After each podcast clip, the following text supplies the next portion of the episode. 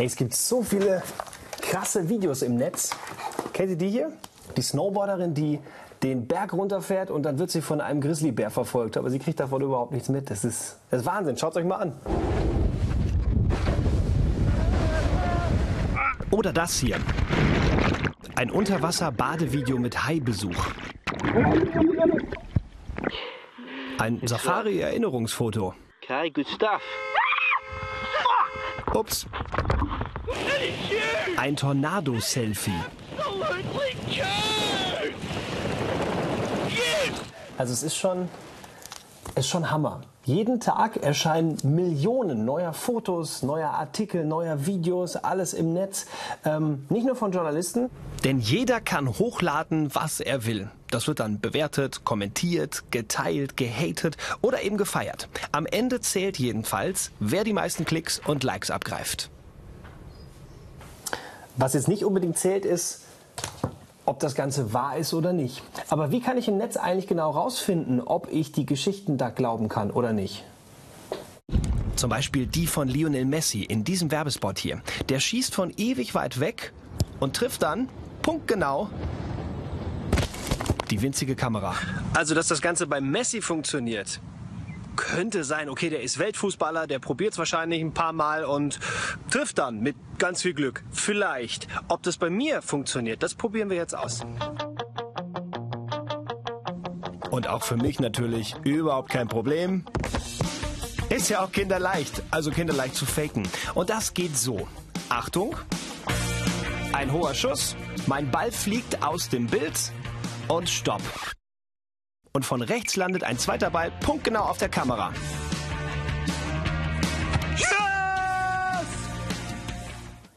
Und auch unsere Videos vom Anfang, also der Haifisch oder hier die Snowboarderin, die vom Grizzlybären verfolgt wird, alles komplett gefaked. Dahinter steckt nämlich ein Experiment der australischen Produktionsfirma Woolshed. Also der Bär, der Hai, der Löwe und sogar auch der Wirbelsturm. Alles wurde nachträglich am Computer reinmontiert. Die Technik macht es also immer schwieriger zu erkennen, was überhaupt echt ist.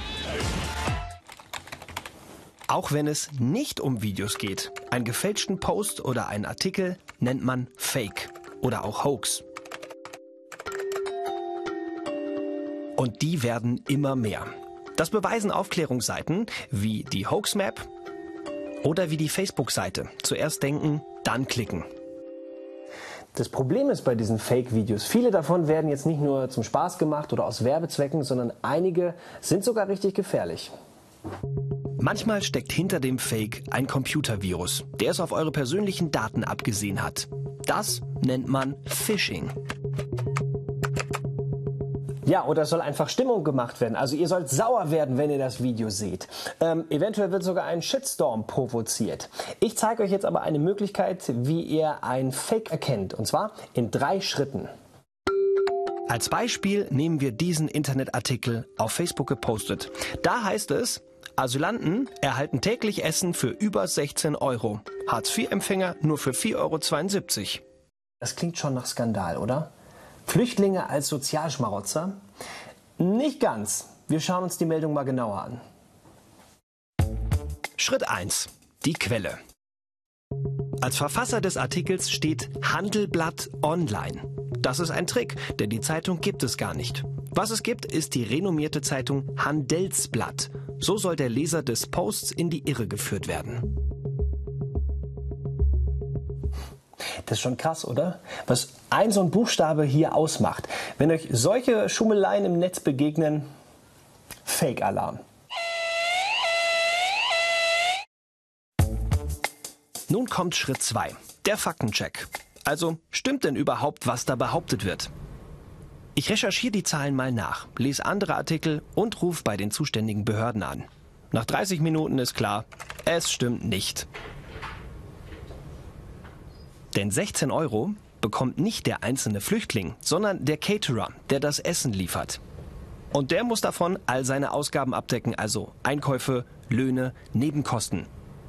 Also auch der Inhalt der Meldung ist total verdreht. Jetzt bleibt eigentlich nur noch eine Frage. Was ist das hier für ein Bild? Schritt 3, die Bildrecherche. Es gibt eine sehr coole Funktion im Netz, die Rückwärtsbildersuche. Da kann man also ein Bild hochladen und dann schauen, von wo ist denn das Bild ursprünglich mal gekommen. Und jetzt schauen wir mal, was das wirklich für Jungs sind. So, also Bild hochladen und go. Das Ergebnis? Ich fasse es nicht.